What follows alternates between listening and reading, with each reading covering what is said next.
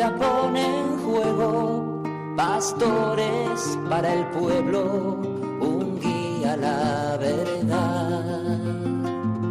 Sacerdote, tan rico en los esfuerzos, tan pobre en los no quiero, pues quiere siempre ahora ya. Comienza en Radio María, Sacerdotes de Dios, Servidores de los Hombres, dirigido por el Padre Miguel Ángel Arribas. En sus manos da el pan de vida, pastor con el buen pastor, al pie de la cruz, con el que está en cruz, lámpara de luz en la oscuridad, en sus manos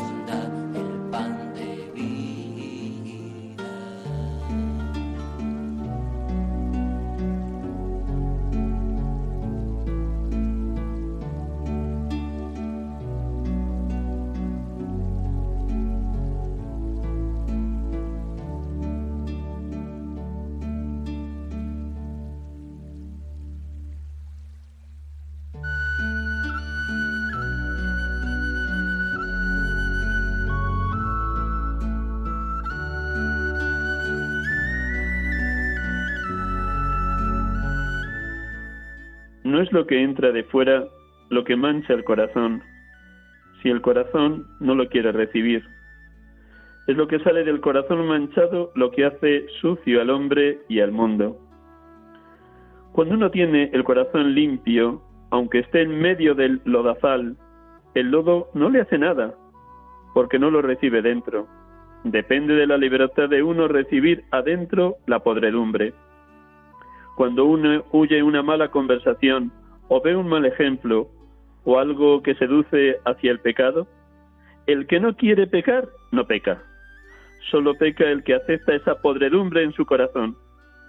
Las conciencias timoratas muchas veces piensan que ofenden a Dios por oír malas palabras, por ver malas cosas. No. Queridos hermanos, lo que entra de afuera, si el corazón no lo quiere recibir, no mancha al hombre. En este tiempo de crímenes y de violencia y de venganzas, el hombre conserva su corazón sin odio, más bien amando, no le hace daño todo el ambiente. Le hace daño lo que recibe ya predispuesto para hacerse también él un corazón envenenado. La interioridad, pues, consiste en que Dios no tenga que quejarse. El corazón está muy lejos de mí, dice Dios. Que el corazón esté cerca, como ansía el Señor la cercanía de sus hijos, aunque sea un pecador, pero vuelve arrepentido. Por eso nuestra denuncia contra el crimen, contra tantas cosas que hay que denunciar hoy, no es por un prurito de lucirse aquí y ganar aplausos. Eso no me interesa. Lo que me interesa es la conversión del pecador, de que el hombre señalado por porque ha cometido un secuestro, porque ha hecho una injusticia, ha matado, ha torturado, se convierta. Que Dios no quiere la muerte del pecador, sino que se convierta y viva. No me repugnaría, si tengo la dicha de poseer un cielo, de estar en ese cielo cerca de los que hoy se declaran mis enemigos, porque allí no seremos enemigos. Yo nunca lo soy de nadie. Pero los que gratuitamente quieren ser mis enemigos, conviértanse al amor. En el amor nos encontraremos, en la felicidad de Dios. Yo anhelo para todos la alegría de esta intimidad del Señor. San Óscar Arnulfo Romero, arzobispo de San Salvador. En la homilía pronunciada en 1979, en este segundo domingo del tiempo ordinario, en aquel momento 2 de septiembre 1979.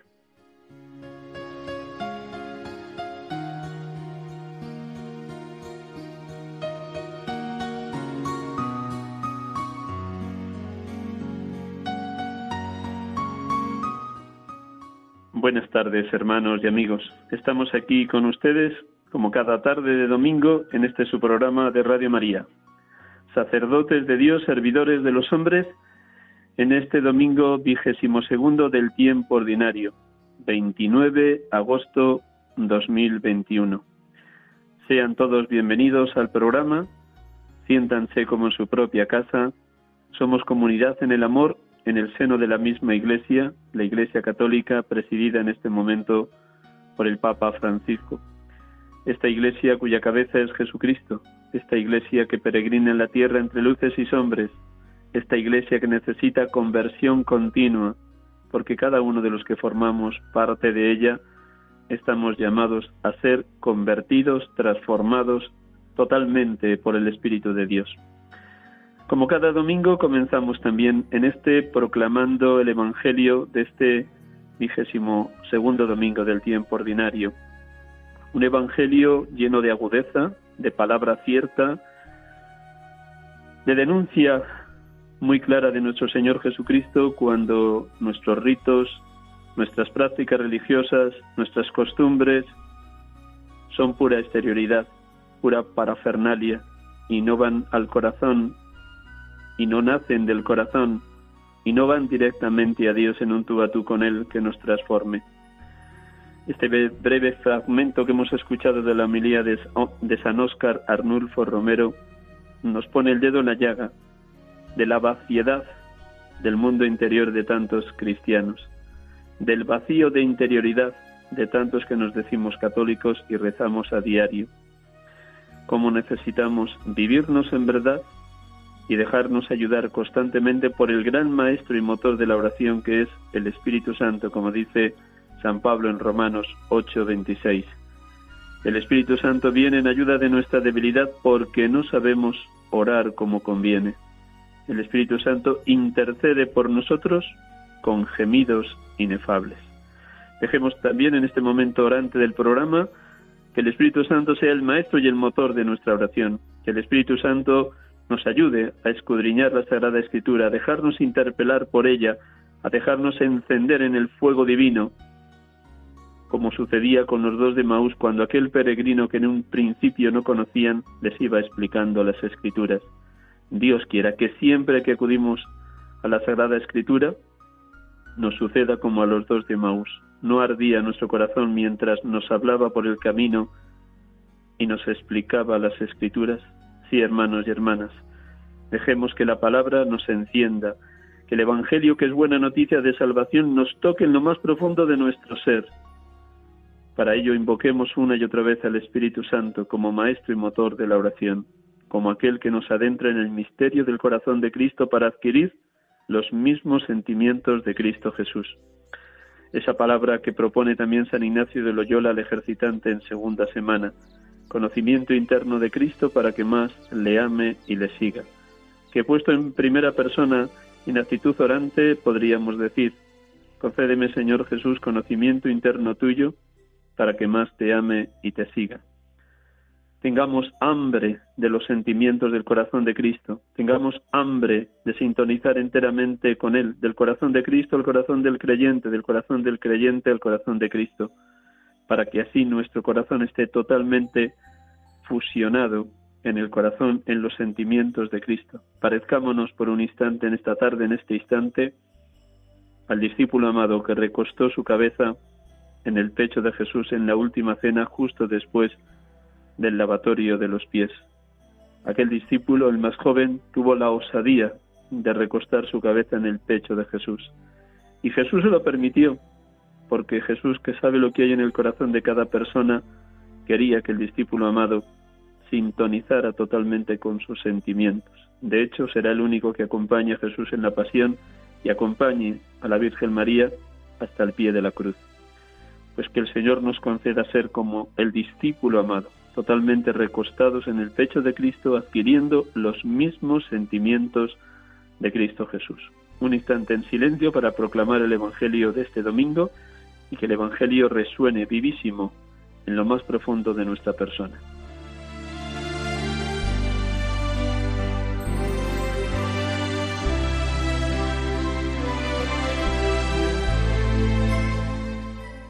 Del Evangelio según San Marcos. En aquel tiempo se reunieron junto a Jesús los fariseos y algunos escribas venidos de Jerusalén. Vieron que algunos discípulos comían con manos impuras, es decir, sin lavarse las manos. Pues los fariseos, como los demás judíos, no comen sin lavarse antes las manos, restregando bien, aferrándose a la tradición de sus mayores, y al volver de la plaza no comen sin lavarse antes, y se aferran a otras muchas tradiciones de lavar vasos, jarras y ollas. Los fariseos y los escribas le preguntaron, ¿por qué no caminan tus discípulos según las tradiciones de los mayores y comen el pan con manos impuras? Él les contestó, bien profetizó Isaías de vosotros, hipócritas, como está escrito. Este pueblo me honra con los labios, pero su corazón está lejos de mí. El culto que me está vacío, porque la doctrina que enseñan son preceptos humanos. Dejáis a un lado el mandamiento de Dios para aferraros a la tradición de los hombres. Llamó Jesús de nuevo a la gente y les dijo, Escuchad y entended todos. Nada que entre de fuera puede hacer al hombre impuro. Lo que sale de dentro es lo que hace impuro al hombre, porque de dentro del corazón del hombre salen los pensamientos perversos, las fornicaciones, robos, homicidios, adulterios, codicias, malicias, fraudes, desenfreno, envidia, difamación, orgullo, frivolidad. Todas esas maldades salen de dentro y hacen al hombre impuro.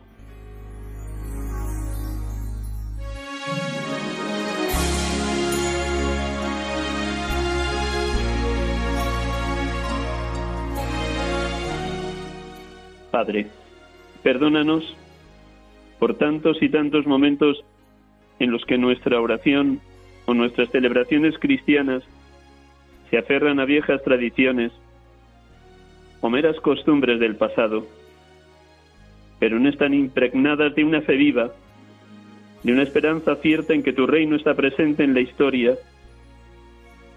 de un amor desbordante y generoso hacia los demás y en especial hacia los más pobres y hacia los que sufren. Perdónanos, Padre, nuestra hipocresía cuando te honramos con los labios, pero nuestro corazón está lejos de ti. Perdónanos por tantas celebraciones de la Eucaristía cargadas de tibieza, rutina, mediocridad y mero cumplimiento. Perdónanos tantos actos de piedad que son solo un culto vacío y externo.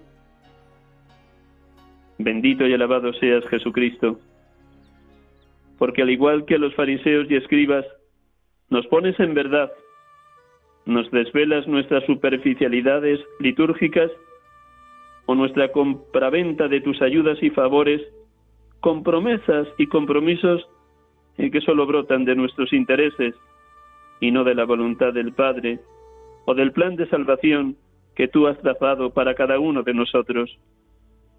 Ayúdanos, oh buen Jesús, por tu palabra y el Espíritu Santo, a vivir en verdad ante ti, a ser humildes y sencillos cuando nos presentamos ante tu presencia eucarística o en tiempos de alabanza y adoración ante el sagrario o la custodia. Ayúdanos a vivir también en verdad ante cuantas personas nos rodean, en la familia, en los amigos, en el trabajo, en el ámbito eclesial, en la parroquia o en cualquier otra circunstancia de la vida. No permitas, oh Señor, que nos pongamos máscaras o caretas, ni vivamos con doblez ni retorcimiento la relación con nadie. Que dejemos resonar con toda viveza lo que tú nos enseñas. Conoceréis la verdad y la verdad os hará libres. Ayúdanos, oh buen Jesús. Ven, ven Espíritu Santo, ilumínanos para que nada de fuera de nosotros, críticas, difamaciones, quejas, lamentos, blasfemias, discusiones, lujuria, mentiras, puedan mancharnos. Transfórmanos, conviértanos, Espíritu de la verdad, Espíritu de Dios, para que nuestro corazón solo busque la verdadera palabra del Evangelio, para que de nuestro corazón no salgan pensamientos perversos, fornicaciones, robos, homicidios, adulteros, codicia, fraude, malicias, desenfreno, soberbia, envidia o difamaciones. No. Arranca de nosotros, oh Paráclito, todo lo pecaminoso, el corazón de piedra duro y egoísta, orgulloso y lleno de ira, y danos a cambio un corazón de carne como el de Jesús. Un corazón colmado de amor gratuito, generoso, oblativo, servicial, sacrificado, universal y capaz de perdonar siempre. Gracias, Espíritu Santo, Espíritu de Dios, por tanta misericordia con que nos purificas cuando vamos al Padre arrepentidos y deseosos de ser perdonados. Colmanos de tanta alegría que seamos capaces de lanzarnos a dar lo mejor de nosotros mismos a cuantas personas nos rodean, dejando resonar lo que el propio Jesús nos garantiza. Hay más alegría en dar que en recibir. Gracias, Espíritu Santo, por estar permanentemente purificándonos, transformándonos, convirtiéndonos. Bendito y alabado seas, Padre, bendito y alabado seas, Hijo, bendito y alabado seas, Espíritu Santo. Te adoramos, oh Santa Trinidad, Dios amor, Dios Trinidad, porque nos hacéis partícipes de vuestra comunión de los tres, Padre, Hijo y Espíritu Santo, morando en lo más íntimo de nuestro ser, como nos enseña el propio Jesús. El que me ama guardará mi palabra, mi Padre lo amará vendremos a Él y haremos morada en Él. Que lo más íntimo de nuestra íntima intimidad esté totalmente tomada, habitada por vos, oh Dios amor, oh Dios Trinidad, oh perfectísima comunión de los tres. Adorado seas, Dios amor.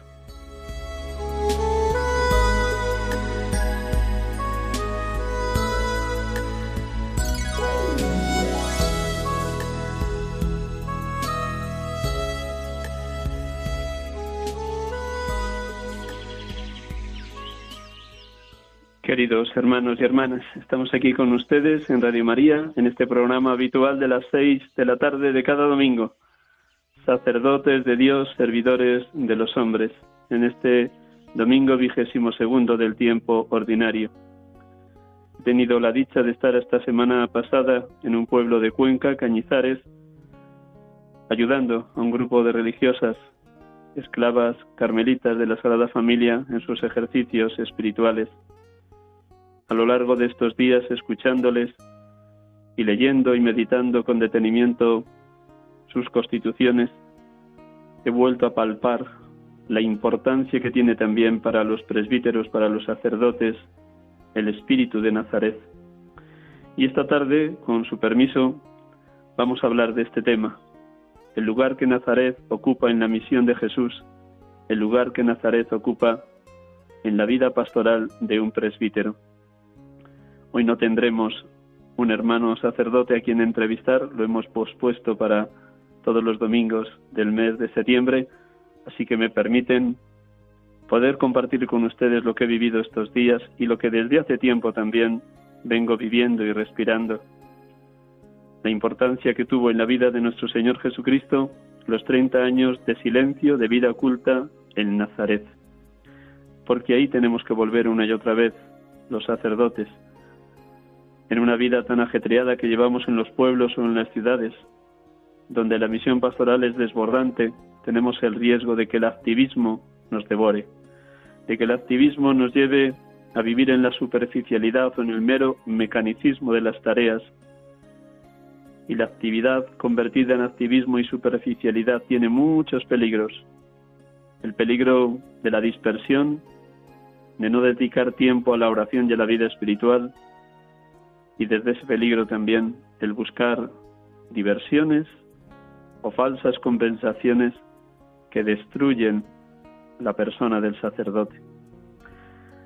Estas palabras que esta tarde ofrezco nos ayuden a todos, no solo a los sacerdotes que puedan estar escuchando el programa, sino también a laicos consagrados y consagradas, porque todos, al menos una vez al año, deberíamos detenernos una semana, ocho días, cinco días, para estar en un monasterio o bien participar de unos ejercicios espirituales y adentrarnos en el misterio de la vida de Cristo, el poder contemplar los misterios de la vida de Cristo para que impregnen totalmente nuestro ser, nuestra identidad de laicos, consagrados, consagradas o sacerdotes.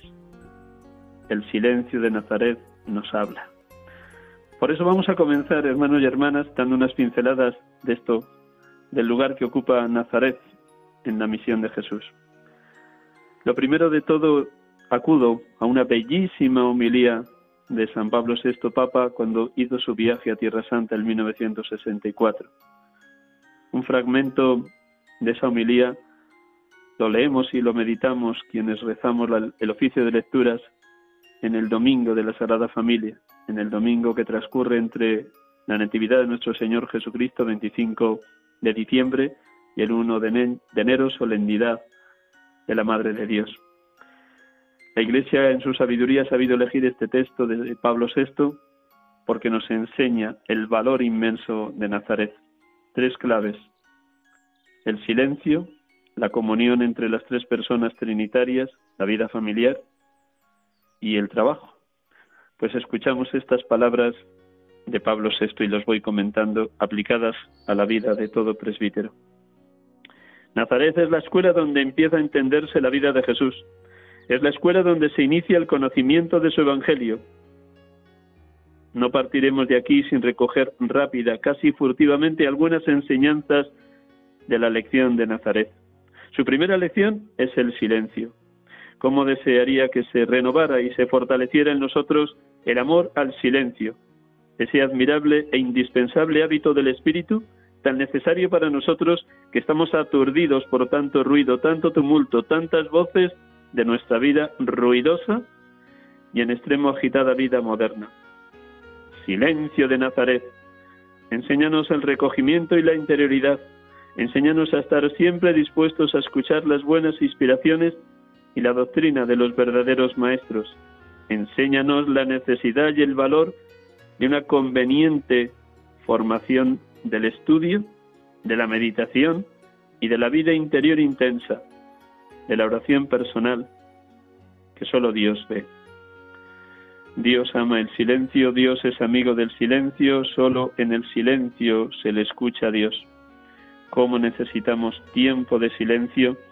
los presbíteros, los laicos, los consagrados, para que nos hable la palabra divina y que nos hable directamente al corazón.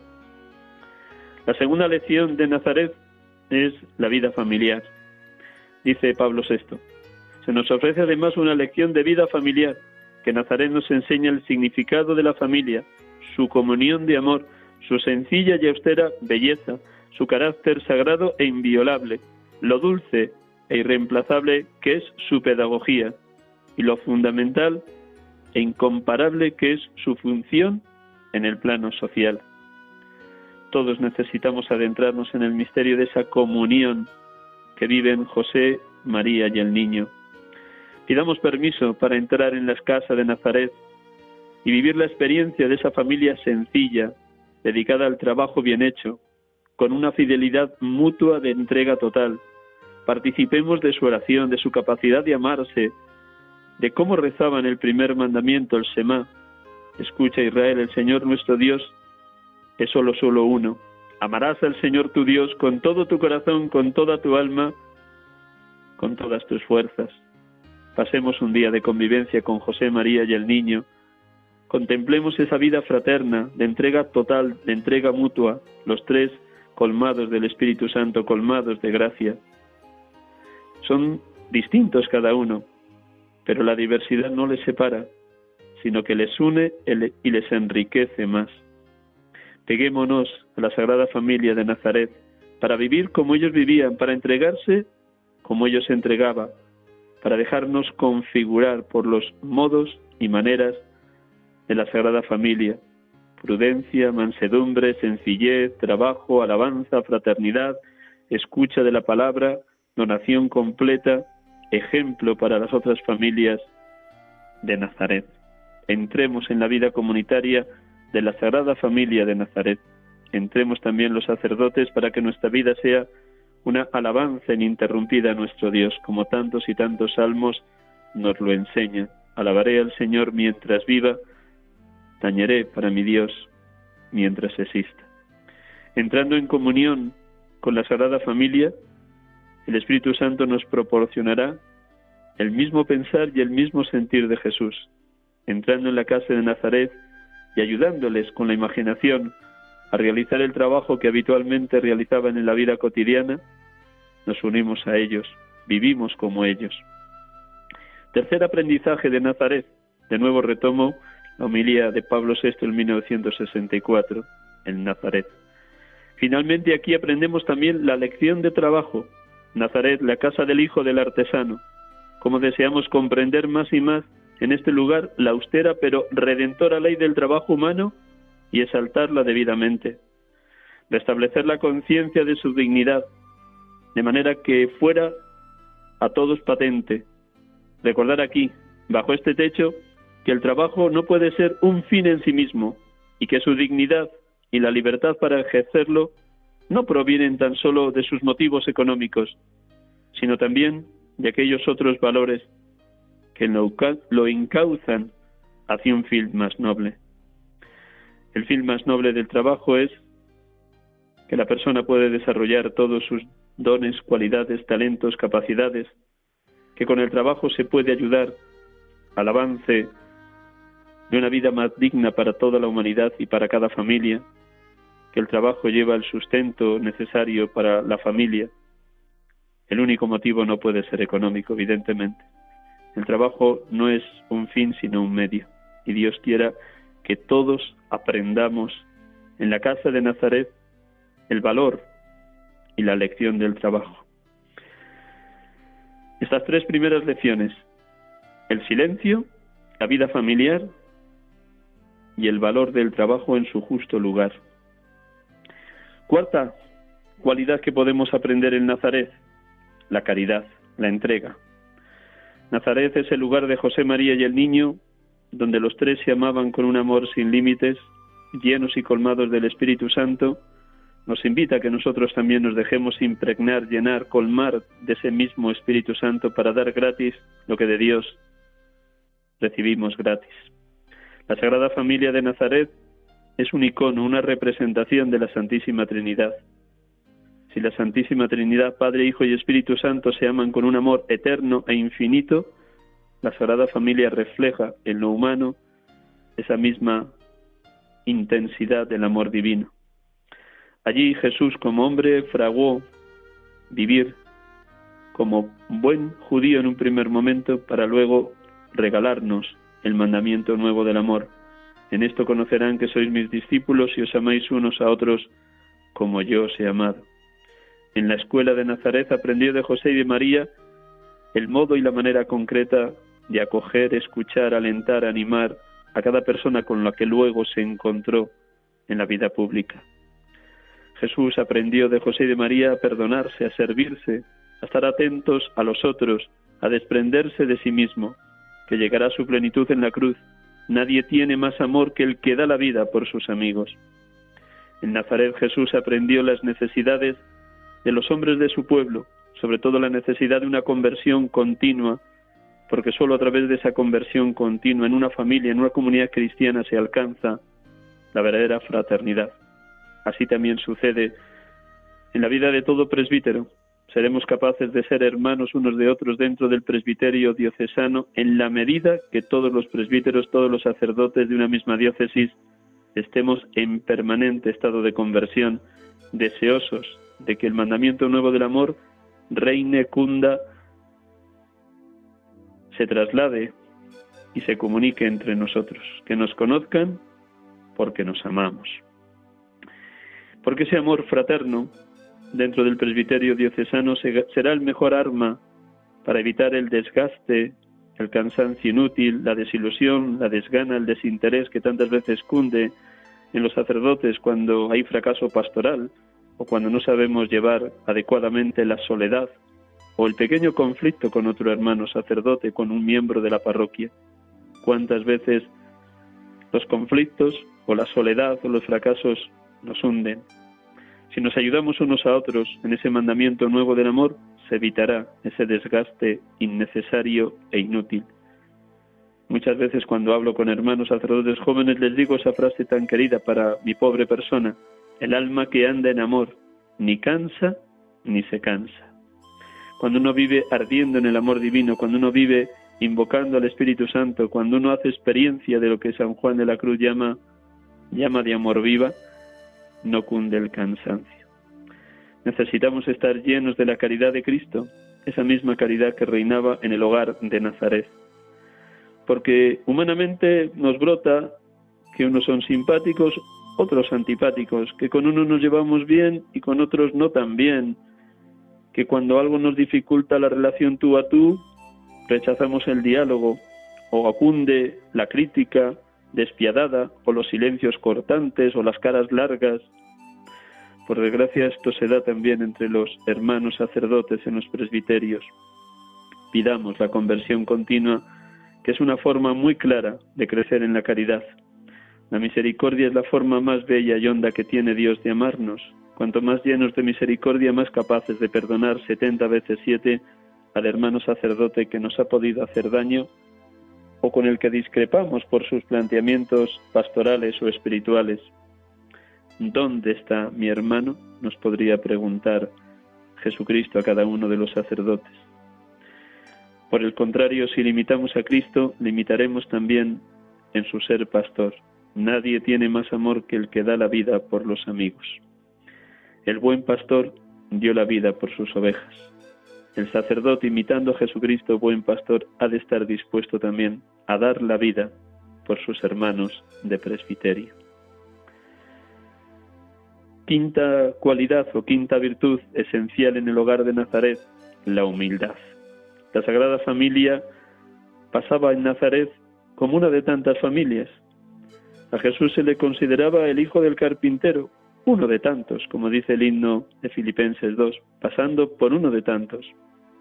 ¿Por qué en la vida comunitaria de una parroquia, de una congregación, de un instituto de vida activa o una comunidad contemplativa o en una familia se cuela con tanta facilidad la soberbia?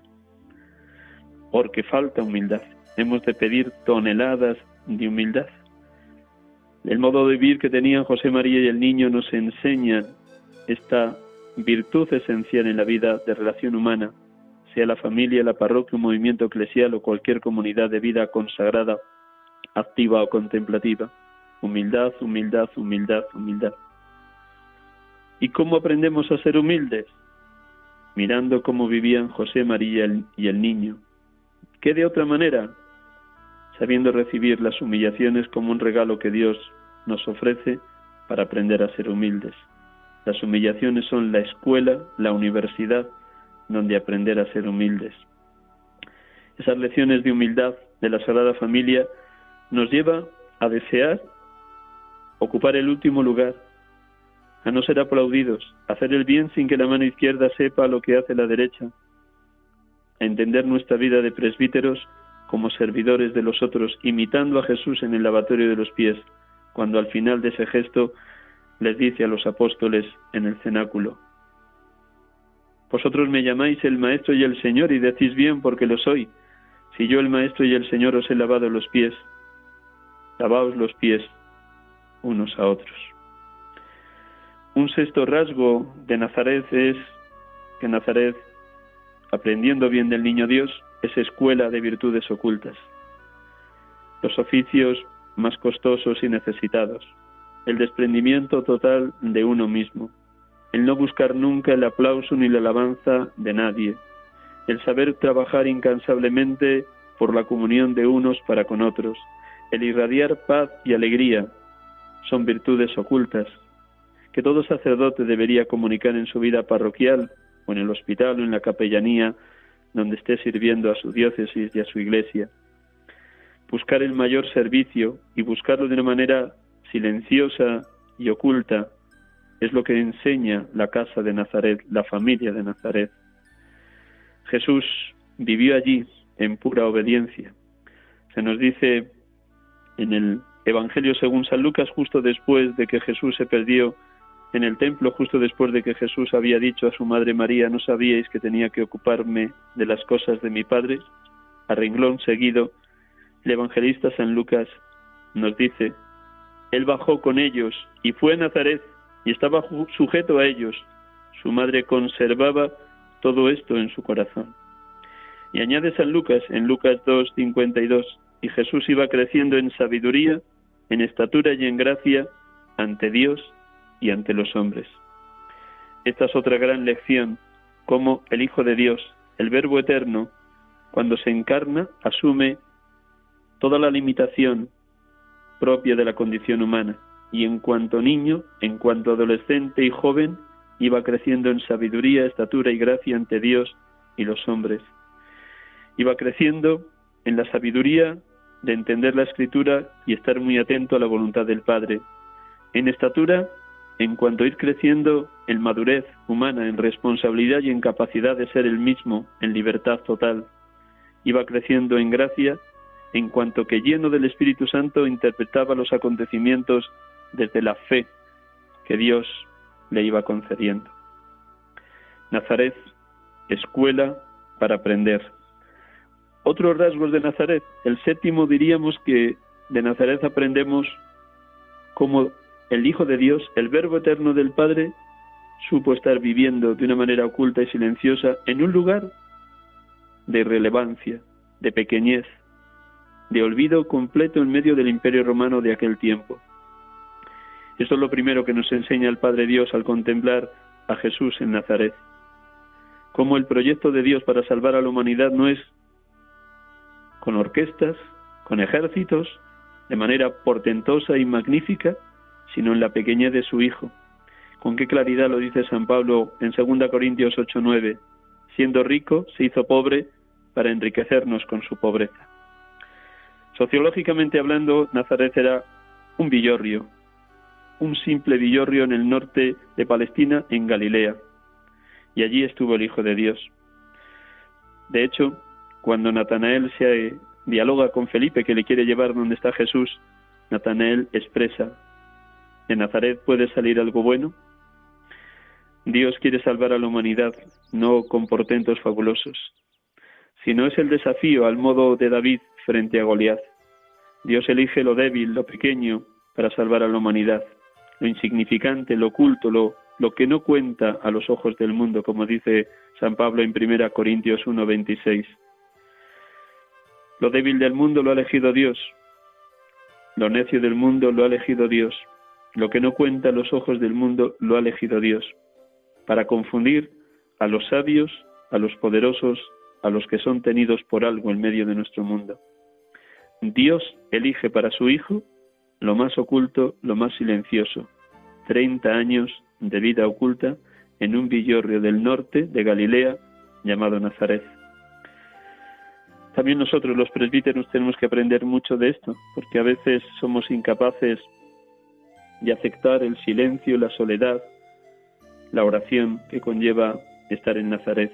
Se nos cuela la mundanidad, la mundanidad de la eficacia, de la competitividad, de la grandeza, de las comparaciones con otros hermanos sacerdotes, del número de personas o jóvenes que tenemos en los grupos parroquiales, del funcionamiento de nuestros grupos e instituciones.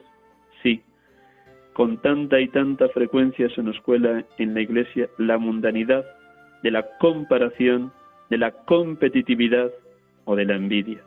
Nazaret nos enseña justo lo contrario. La verdadera eficacia es abandonarse en las manos de Dios, es vivir atentos a los designios salvíficos que el Padre en su Hijo Jesucristo nos muestra a cada presbítero, a cada parroquia, a cada presbiterio diocesano, a cada diócesis es bueno buscar en todo no la eficacia mundana, sino la gracia, la fuerza, el poder del Espíritu Santo conduciendo nuestra vida. Y para ello necesitamos conversión personal y conversión de las estructuras de pecado que también se cuelan dentro de la Madre Iglesia. ¿Cómo necesitamos una purificación permanente? para que sepamos estar al lado de los más desfavorecidos, de los últimos de la tierra, para no buscar la significación portentosa de gestos o aplausos, la eficacia de la rentabilidad de cómo hacemos las tareas pastorales, sino todo lo contrario, que nuestra manera de anunciar el Evangelio y de servir sea desde el silencio, desde lo más oculto, y hacer el bien sin que la mano izquierda sepa lo que hace la derecha, con un corazón universal, porque también en el sacerdote se puede colar el estar solo rodeado de los incondicionales, cuando el corazón de un sacerdote célibe tiene que ser un corazón universal, abierto a todos, abierto a todos. El último rasgo que quiero presentar de Nazaret es Nazaret como misterio del aprendizaje del Hijo del Hombre. Los presbíteros tenemos que fijar cómo Jesucristo en cuanto hombre iba creciendo, como ya he dicho hace un instante, iba creciendo en sabiduría, estatura y gracia ante Dios y ante los hombres. Cuando los sacerdotes llegamos a una parroquia nos conviene mucho callar, escuchar, atender, recoger en buen grado lo que el sacerdote anterior o el párroco anterior ha llevado adelante durante años. Porque tenemos el riesgo de llegar a un sitio y empezar con aquello de borrón y cuenta nueva, como si lo que antes hubiera sembrado el sacerdote que nos ha precedido no sirviera de nada. Tremendo error. Cuando nos creemos los salvadores, los únicos que tenemos proyectos claros de pastoral, no. Conviene aprender del Hijo de Dios como él observaba todo lo que sucedía en Nazaret. De hecho, sus parábolas cuando ya estaba en vida pública están sacadas de la observación que Jesús hizo durante 30 años de silencio en Nazaret, de los acontecimientos, tareas, quehaceres, oficios, realidades propias de la gente de su tiempo. El sacerdote cuando llegue a una parroquia tiene que ver, oír, escuchar y atender. Y tiene que ser capaz de insertarse de lleno en la realidad donde ha sido enviado, en ese barrio, en esa ciudad, en ese pueblo, porque es ahí donde vamos aprendiendo a grabar en lo más profundo de nuestro corazón el rostro de los hermanos y hermanas del barrio, de la tarea, de los vecinos, de las personas que nos rodean. Solo observando cómo vive la gente podemos sintonizar con los gozos y esperanzas, las angustias y los problemas de los que el Señor nos ha pedido que pastoreemos. Porque nada hay verdaderamente humano que no tenga resonancia en lo más profundo del corazón de un pastor, de un presbítero. Y por ello debemos estar muy atentos a lo que está viviendo la gente. Jesús hizo ese aprendizaje de la caridad con una presencia silenciosa en su pueblo de Nazaret. Sabe estar, sabe vivir con la gente, sabe comulgar con sus vecinos nazarenos, sabe trazar lazos de amistad, sabe ser solidario con los que más necesitaban ayuda si Jesús lo hizo, así también ha de ser el presbítero.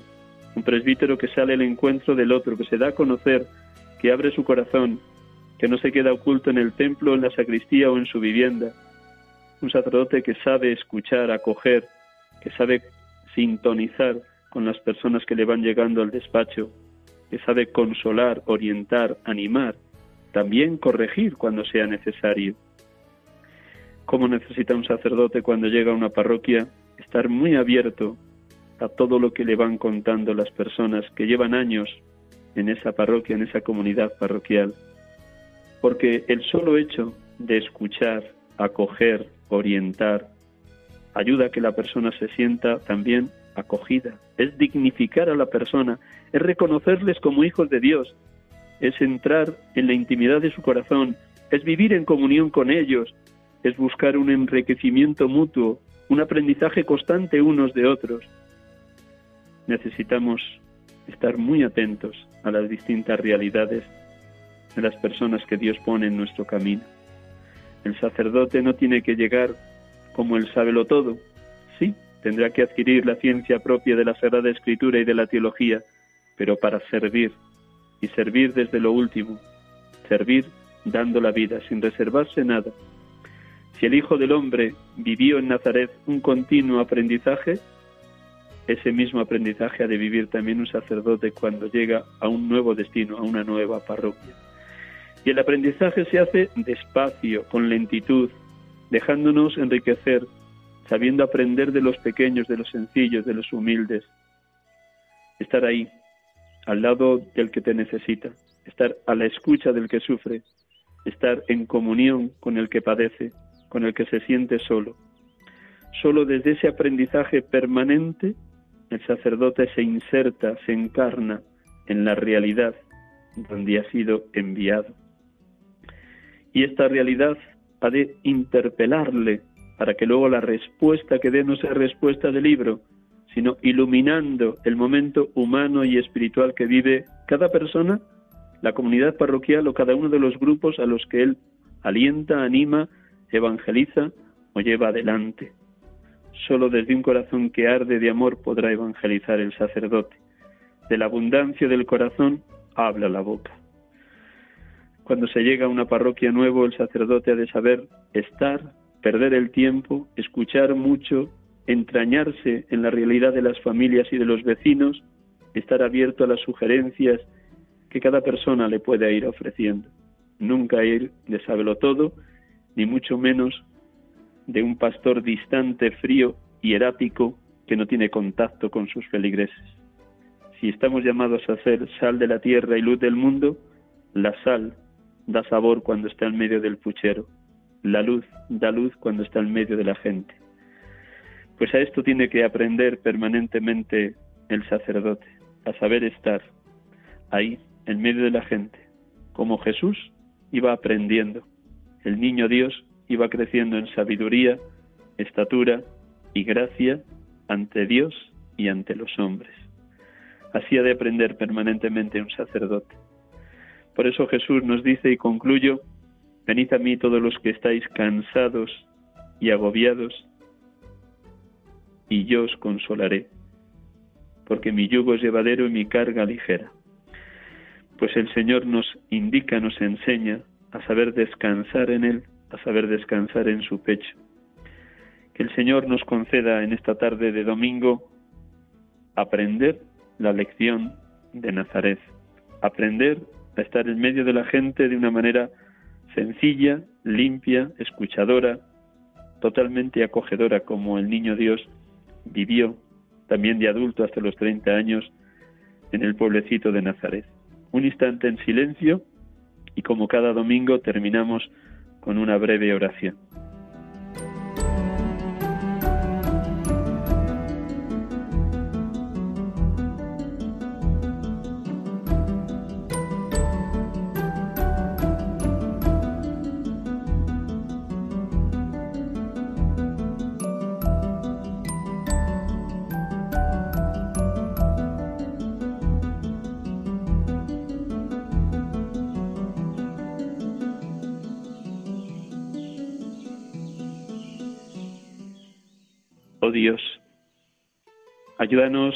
A los presbíteros, consagrados y consagradas, a los laicos de la hora presente, a gustar y saborear el silencio. Silencio por dentro y por fuera, silencio de la boca, silencio para abrirse a las necesidades de la gente, silencio para entrar en comunión contigo, silencio para escuchar atentamente la palabra, silencio para sintonizar con el corazón de los que sufren a nuestro alrededor. Enséñanos, oh Padre Dios, el valor inmenso del silencio escuchando a los otros, a cuantas personas tú pones en nuestro camino, porque sólo desde ahí, escuchando a los que lloran, a los que sufren o a los que se alegran y viven en esperanza, podremos también luego hablar contigo. Sólo desde el silencio te podremos escuchar y solo desde el silencio tú sabrás acoger lo más íntimo de nuestra íntima intimidad, lo que nos preocupa o nos alegra, lo que nos llena de luz o lo que nos hace sufrir por no saber dar la respuesta adecuada al que se siente solo. Padre Dios, que amemos con hechos, no con palabras, que te alabemos con los salmos, que gustemos el silencio, que vivamos el trabajo desde la sencillez y la humildad con que tu Hijo Jesús lo vivió en Nazaret. Que Nazaret sea para todos, oh Padre Dios, una escuela de permanente aprendizaje. Gracias, bendito y alabado seas, Padre. Buenas tardes, hermanos y amigos, feliz semana, que Dios les colme de bendiciones y hasta el próximo domingo, si Dios quiere. Aquí les hemos acompañado en Radio María, sacerdotes de Dios, servidores de los hombres.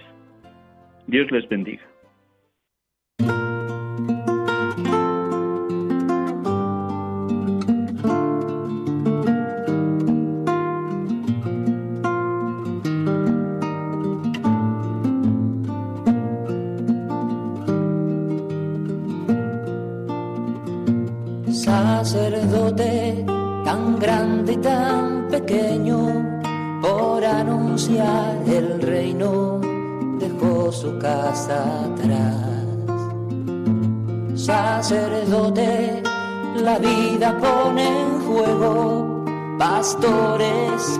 Pueblo, un guía a la verdad. Acaban de escuchar el programa Sacerdotes de Dios, Servidores de los Hombres, dirigido por el Padre Miguel Ángel Arribas. Pues quiere siempre ahora ya